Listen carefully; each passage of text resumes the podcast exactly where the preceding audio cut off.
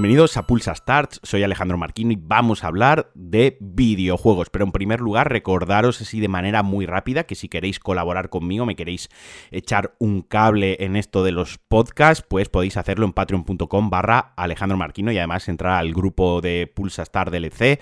donde habemos gente muy bonita hablando de videojuegos. Y vamos a empezar hoy con Cyberpunk, que esto no... Cyberpunk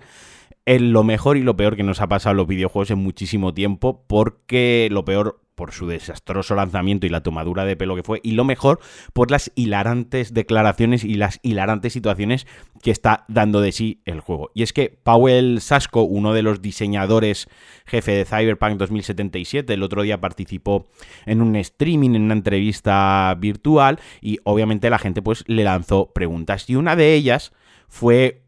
una de las cosas que más rotas están en Cyberpunk o que menos sentido tiene, que es por qué no tiene persecuciones policiales. Básicamente en Cyberpunk cuando la liamos, la policía se teletransporta a nuestra espalda y nos intenta pillar el, per se de que se teletransporte no está mal, porque yo que sé, estás en el futuro de Cyberpunk, yo que sé, igual la policía tiene un sistema de teletransporte donde hay cacos, eso me lo puedo creer, pero que luego no te persigan por la ciudad, quiero decir, que al final es un juego de mundo abierto, un RPG de mundo abierto interurbano en una ciudad donde cometes delitos, pegas espadazos y pegas tirazos, o sea, quiero decir, al final la policía te tiene que perseguir, ¿no?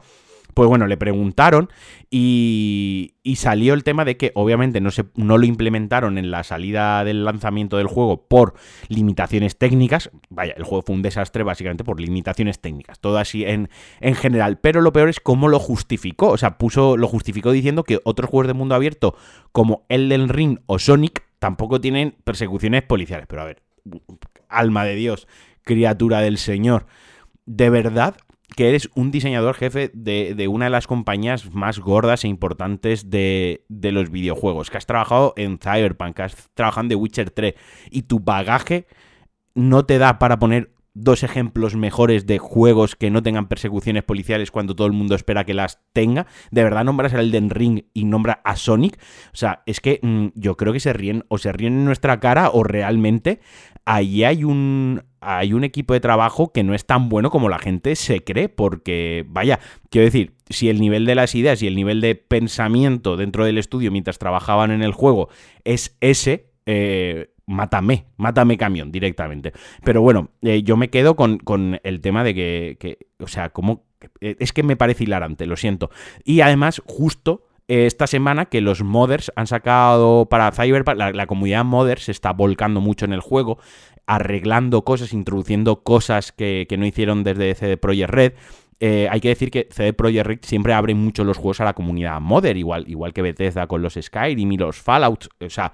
les gusta que haya modders y que trabajen en el juego de, de esa manera han implementado el viaje en metro dentro del, juego, como una especie de viaje rápido. Quiero decir que, que el Spider-Man de Insomniac podía escoger el metro para ir de una punta a otra de, Nueva York, y esta gente tampoco lo ha implementado en el, en el juego. Entonces, pues yo qué sé, al final ya te entra la risa tonta y dices, mira, vale, ok, lo que, lo que vosotros digáis, ya cuando el juego esté medio, medio acabado del todo, ya lo jugaré.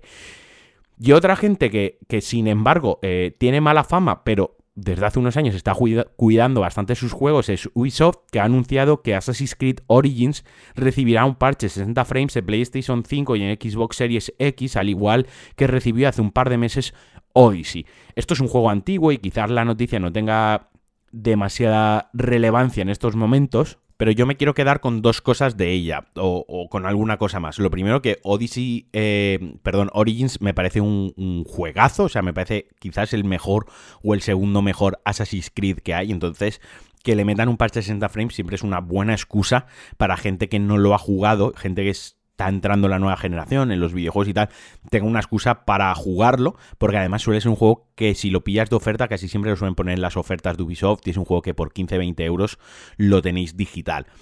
Para quien lo haya jugado cuando se lanzó en PlayStation 4, pues es una buena excusa si todavía tiene el juego para revisitarlo, porque de verdad que el juego cuando lo revisitas deja mejor pozo todavía. Te das cuenta que todavía es mejor. Yo lo jugué este verano eh, por tercera vez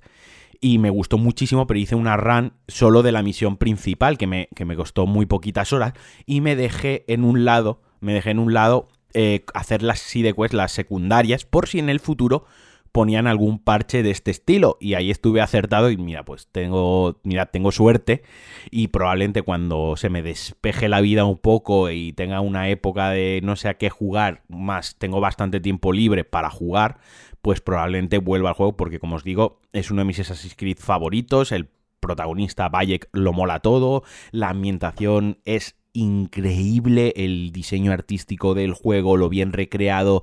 la documentación del juego, de verdad, es una joya que parece ser que por llevar Assassin's Creed delante y por ser de Ubisoft se menosprecia muchas veces. Y otra cosa reseñable de que Ubisoft esté manteniendo así este tipo de juegos es que además Ubisoft está sufriendo una escapada masiva de, trabajadores, sobre todo en Canadá y en equipos que afectan directamente a, los juegos de Assassin's Creed. Entonces, pues bueno, lejos de, desatender los juegos, pues, pues todavía trabaja, trabaja en ellos y, oye, eso siempre mola eso siempre es positivo y siempre habla bien de una compañía, al menos a mí mm, me habla bien de la compañía, no a nivel compañía por, por dentro, porque como, eh, como os digo, o sea, mm, en los últimos seis meses, o casi en el último año, 120 empleados se han pirado de, de Montreal y de Toronto, básicamente, de eh, Assassin's Creed y de, y de Far Cry, para irse a la competencia. Puede ser porque estén más contentos, menos contentos, o no lo sé. Se rumorea, se habla de que hay salarios bajos en Ubisoft. A ver, Ubisoft es probablemente, si no la más,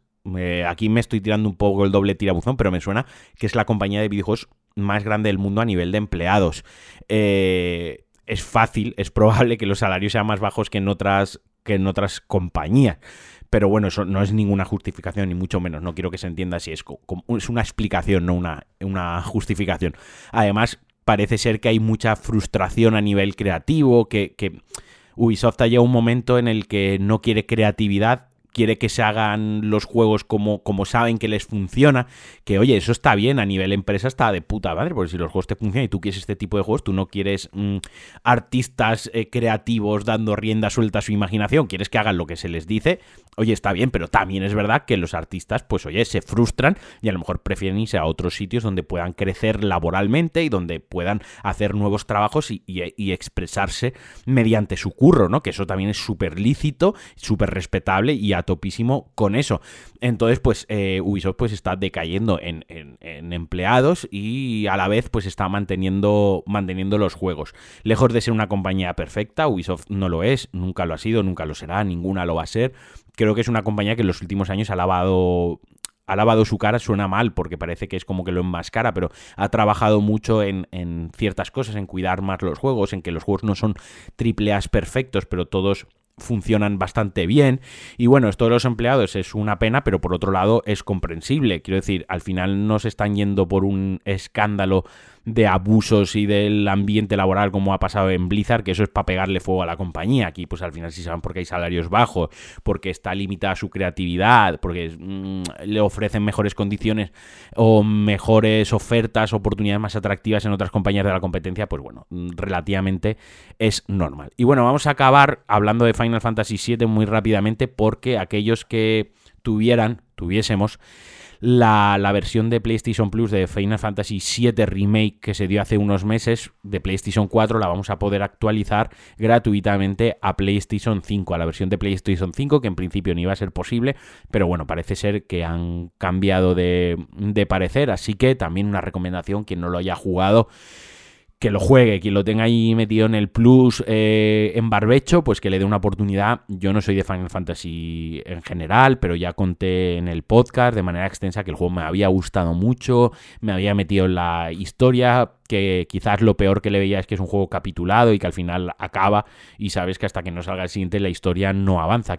que por sí solo este juego no conforma una historia de principio a fin. Te deja un poco ese regusto de, bueno, yo ahora quiero saber más, el, mundo mola, la jugabilidad mola, los personajes molan, el, el argumento está guay eh, y ahora tengo que parar. Eso para mí es lo peor que tiene el juego, pero vaya, que lo peor sea eso, es una buena señal. Y nada, hasta aquí el Pulsa Star de hoy. Eh, muchas gracias por escucharme, muchas gracias por quedaros hasta el final, muchas gracias por el recibimiento que tuvo el episodio especial de Halo con, con Juan ayer, porque lo habéis escuchado a Cholón, tiene muy buenas métricas en solo 24 horas, eso me alegra mucho y me motiva y, y no sé, me dan ganillas de cada vez crecer con, con los podcasts y cada vez traer a más invitados y hacer cosas nuevas. Y nada, no os doy más la turra, un abrazote, un besote y adiós.